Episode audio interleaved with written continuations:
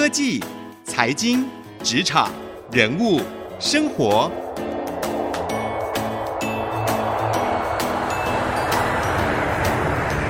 创意领航家。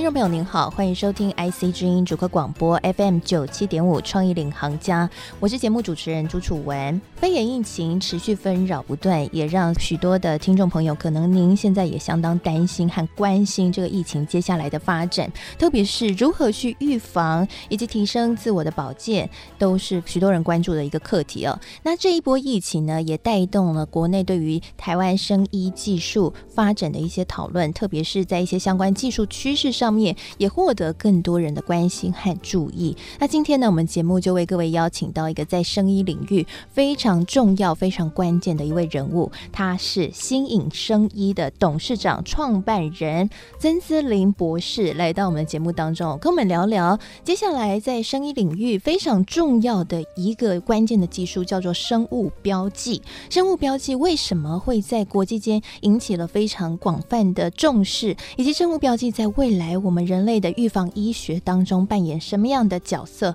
而这个生物标记跟肺炎疫情又可以带来什么样的一个帮助呢？这个部分或许所有的听众朋友，您现在觉得这个名字很陌生，但是呢，如果您在未来的有一天，可能生物标记四个字会跟您的生活息息相关。所以今天我们节目当中就好好的来探究一番这个接下来非常重要、非常关键的一个生物医疗相关的一个技术了。我马上欢迎曾博士 Karen，各位爱惜之音的听众，大家好啊、我是新颖生医董事长曾志林。主持人可以称我 Karen 就好了。对，好，非常开心哦，可以邀请到 Karen，我们董事长来到我们节目当中哦。我们先为各位听众朋友介绍一下，为什么我在开头的时候说 Karen 是一个在生意界非常重要关键的人物呢？我们董事长在二十六年前就在全世界排名第一的美国分子生物研究所 Cold Spring Harbor Lab 取得了博士学位。接下来呢，他又来到世界第二的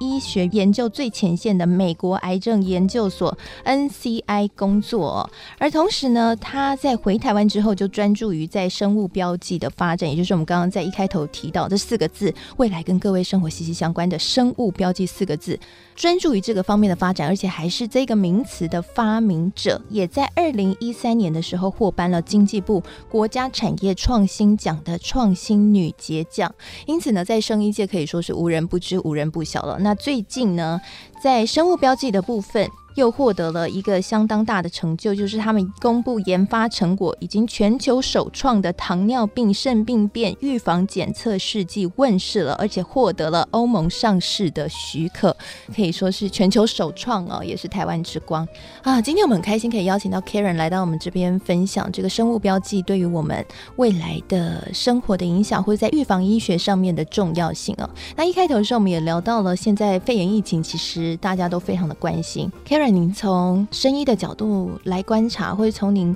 非常专业的医学背景的角度哦，怎么看接下来这波疫情的发展？大家如果注意到说，在整个武汉肺炎的防治上面，其中有一个非常关键点，就是你要确诊。确诊有很多的方式，那你要去用什么样的方法来确诊，就牵涉到你究竟是要测这个病毒本身在你体内的一个量。还是你要测得了这个病毒以后，你的身体产生了免疫反应所产生出来的抗体，还是你要等到你的呃身体已经接受这个病毒的伤害，肺部已经很严重的伤害，你在照 X 光片的时候，你整个肺部已经白化了。那所以我刚刚所提到这些名词，因为病毒我们大家已经也被教育到，都知道说这个病毒本身是一个 RNA virus，是一个 RNA 病毒，所以你是要测这个 RNA 量呢？还是你要测已经反映出来这个抗体呢？还是测这个 X 光片白化呢？所以这三个其实都是所谓的生物标记。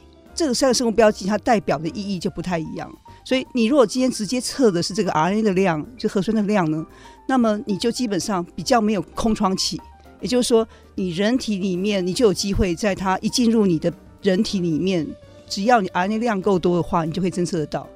但是呢，你要测它抗体，你可能要等到你产生反应了以后，你可能十天二十天一段时间以后，你要测到你的肺白化了，那你已经是发病了，那更久以后了。也就是说，唯有在还没有发病之前就开始测到这一个核酸的含量，这个 RNA 含量的话，你才能够在没有产生病症之前就投药啊。所以这说明了所谓的生物标记它的功效。那我们刚刚主持人所提到的，我们这一个可以预防糖尿病肾病变急速恶化的这一个。检测刚通过欧盟的这个检测试剂呢，它就是能够在你还没有快速恶化之前，就侦测到可能在一两年内有可能恶化的这个生物标记啊，这是为什么我们可以做到预防的效果。所以这样就是一个很好的一个一个说明，也刚好有机会利用呃这个武汉疫情的事件，跟大家说明一下生物标记上扮演重要角色。所以生物标记呢，它就是所谓的精准医疗的其中的一个最基本、最前线的部分。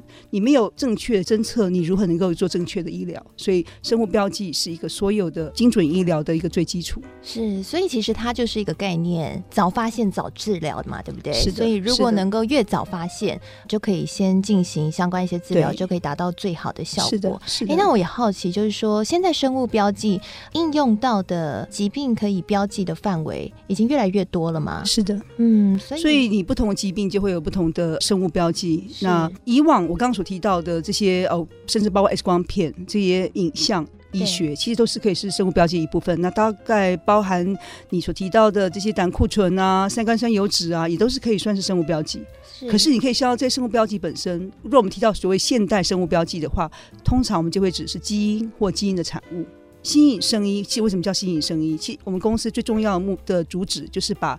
新颖的生物标记转换成医学检测的产品，为什么需要新颖的生物标记呢？那当然是因为需要找到更新的生物标记，才能够有一个更更早期的预防。比如说以糖尿病肾病为例，那现在控制呃慢性肾病变有两个非常重要指标，一个指标是测你血液里面的肌酐酸换算成呃肾丝球过滤率，也就是代表肾功能。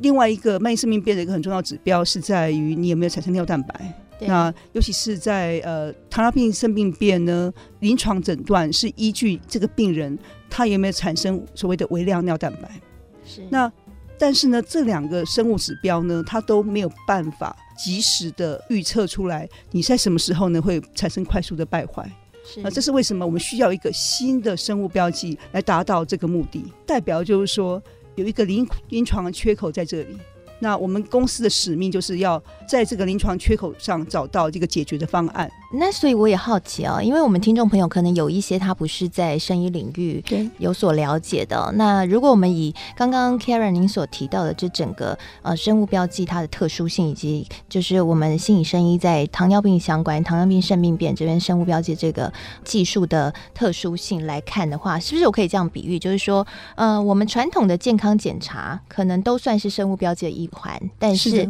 它的检测的范围和效果可能很有限，而现在心理生医这边所做的生物标记，会是在以前我们检查不到的那些缺口，把它补足了。特别是在基因上面的一些检测上面做了一些突破，也是我们未来可以在生物标记，我们可以更加的在预防医学上面可以更精准的部分。呃，我稍微呃跟各位听众解释一下，基因呢，它一般来讲是 DNA，那 DNA 需要转录成 RNA，对，那 RNA 呢再转译成蛋白质。所以，RNA 跟蛋白质是基本上是属于基因的一个一个产物。实际上呢，你 DNA 呢是最基本的一个密码。但是呢，你真的要发挥你人体的作用的时候，比如说你你摸摸看你的皮肤，你皮肤里面所表现的这些本身，你在摸的是蛋白质。对，也就是说它是最后的所谓的呃表态，一个 phenotype。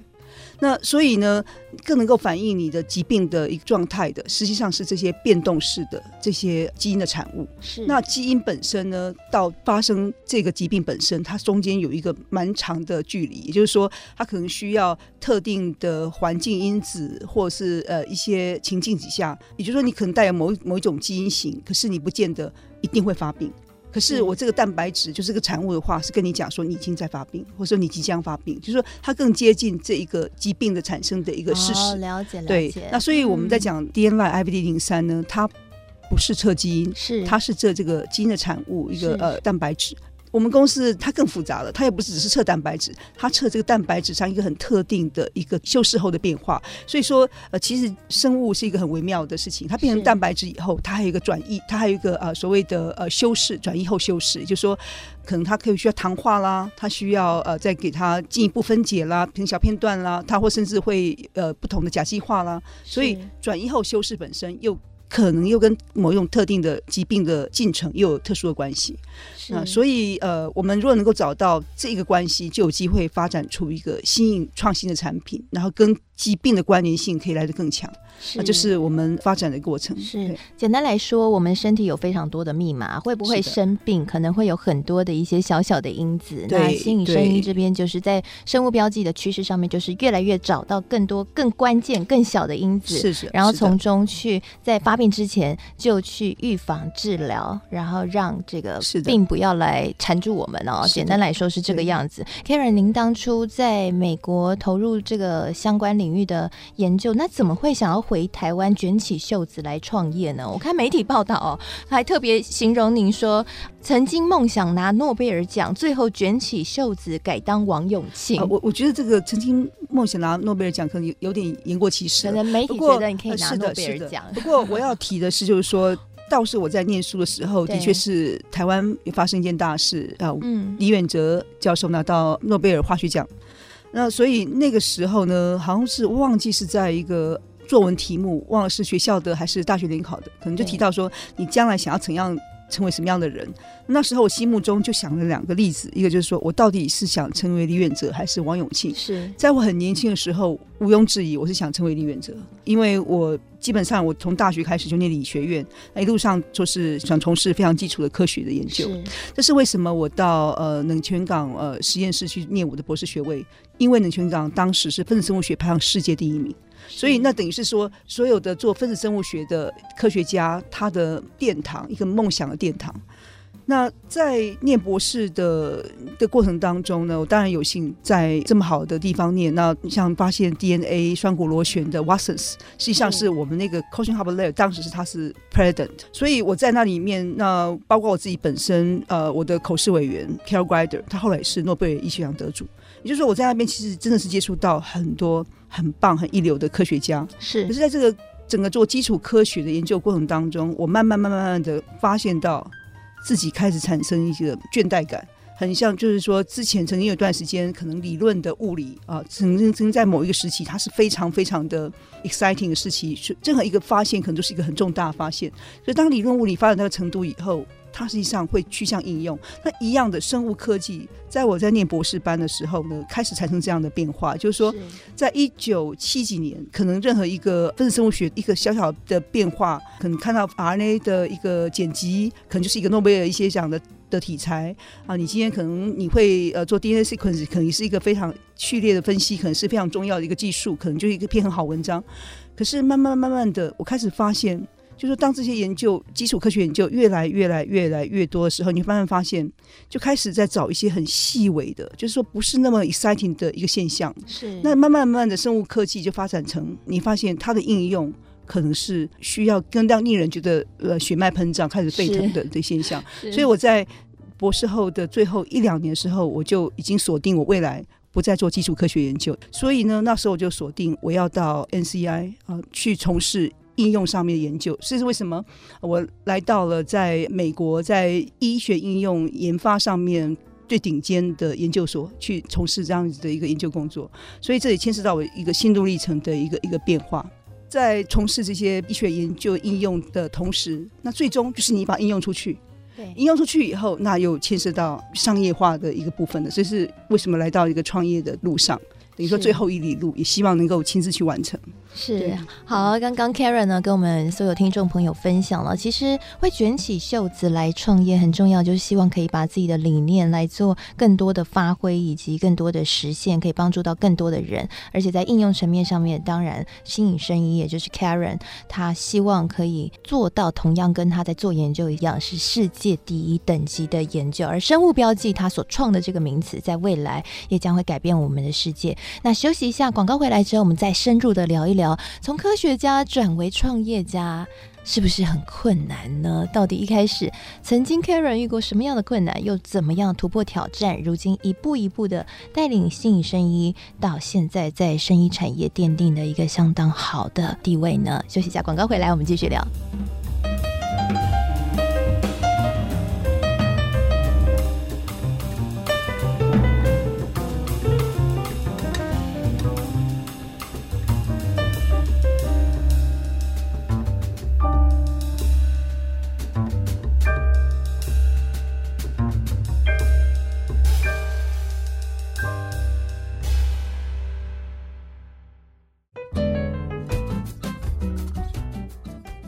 回到创意领航家，我是节目主持人朱楚文。今天呢，我们节目为各位邀请到生物标记这一个非常火热的生物趋势的这个名词的发明人，新影声音的董事长曾资玲董事长 Karen 来到我们节目当中，跟我们聊聊这个最新的一个生物技术的新趋势——生物标记，到底为什么对于我们每个人来说非常的重要？而为什么它又会在预防医疗当中是一个非常关键的角色。那在上半期节目，我们有跟各位介绍了，其实生物标记呢，它很重要，就是早发现、早治疗。那越早发现，就是它越核心的一个价值的所在啊。刚刚我们也聊到了，就是董事长为什么会在世界顶尖的研究所研究，然后接下来也在世界第二的美国癌症研究所工作，结果却决定要回台湾卷起袖子来创业呢？刚刚 Karen 跟我们聊到说，其实是因为希望可以把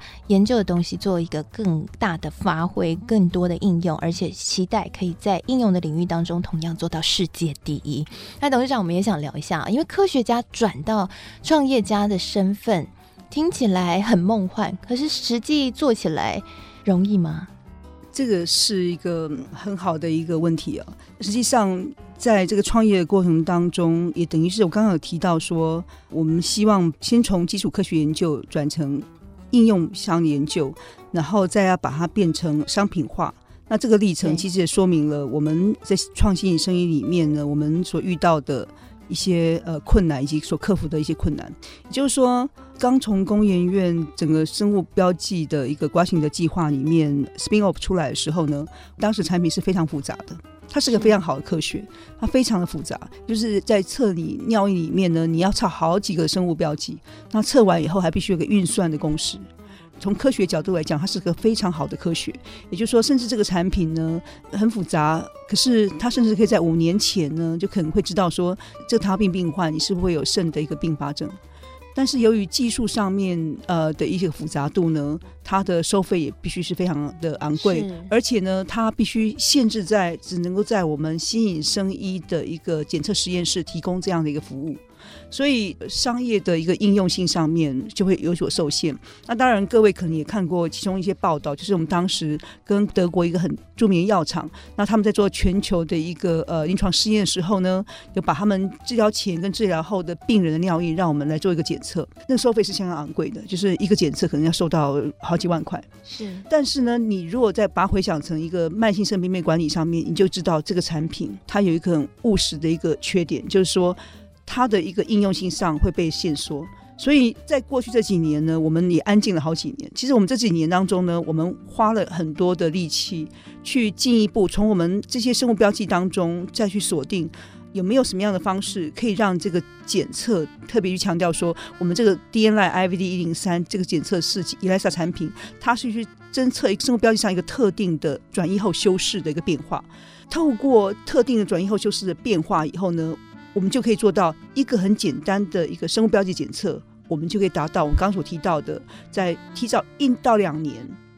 有个足够时间让你做预防、做治疗，找到你在一两年前是不是糖尿病的病患，你肾的功能会不会在一两年后转变成一个快速变化的一个恶化的一个趋势。所以也就是说，在过去这创业这几年，我们花了很多的力气去把它务实化，更务实。把这个产品呢，不管从价格上或临床使用上更务实。也就是我现在这个产品不只可以在新影生医检测实验室使用，它可以贩卖到世界各地，世界所有其他只要有受过训练的医检师，他都能够很熟练的使用我们的产品，他可以立刻得到这个结果。所以我想这是一个过去这几年来创业一个很大的一个一个变化。是，所以其实如何把研究结果可以做商业的应用，让它真的变成一个产品，其实是需要一个长时间的打磨，或者我们说一个 brainstorming，然后再做一些相关的一些策略的设定哦。公司也在去年呃能正式的能够成功的量产这个产品，所以是认证的一个合格的一个检测试剂的设计以及制造厂。所以我们有非常上元的一个全球专业保护，可是我们也掌握了所有制成里面的关键，甚至我们还掌握到了非常关键的原物料。那里面这个检测试剂里面有有一个非常重要的关键原物料抗体，是我们目前是我们全球所独有的。就是说，从怎么样让这个产品变得呃更能够经济的、实惠的给呃慢性糖尿病的病患去使用。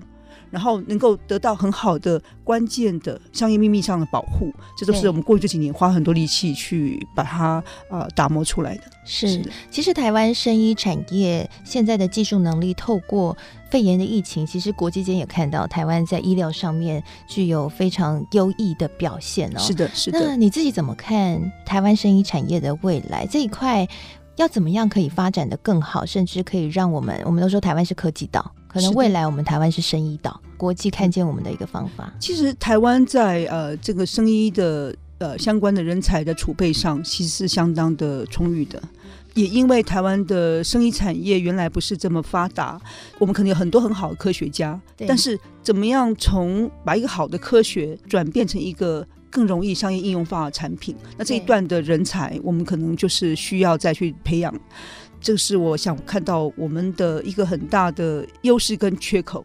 啊。但倒过来说呢，我觉得因为台湾过去的电子产业它相当的嗯蓬勃发展，也就是说，可能在观念上面的投资大众或一般的投资人或甚至社会上面的一些相关人士，可能要有更大的一个耐心，知道说。那台湾在生物科技的领域的产品呢，越有竞争力产品，它的一个开发时程可能要必须拉的比较长。但是倒过来说，它生命周期不像电子产品，可能就几个月一两年，是它生命周周期做出来可能是一二十年的产品，甚至二三十年的产品。是，所以呢，它是一个需要比较长的时间才会开花结果。但是它一旦开花结果以后，它可以持续的很长。所以这是一个不太一样的一个观念上，投资人可能要去注意的一个，可能要大家去一起去学习呃沟通的一个地方。是，好，我们非常谢谢 Karen 曾董事长今天来到我们节目当中分享啊。那刚刚曾董事长也分享了，其实生物科技产业跟我们一般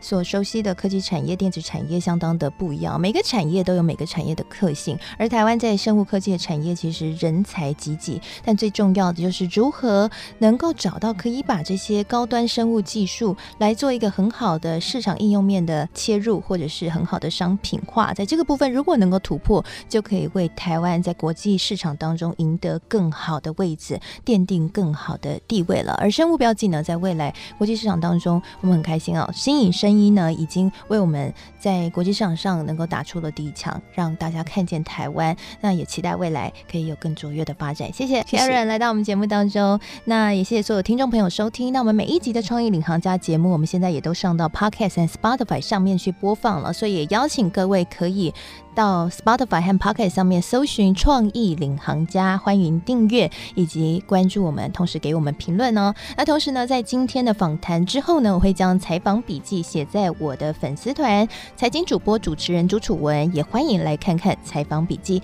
谢谢您收听今天的创意领航家，我是主持人朱楚文，我们下周再见。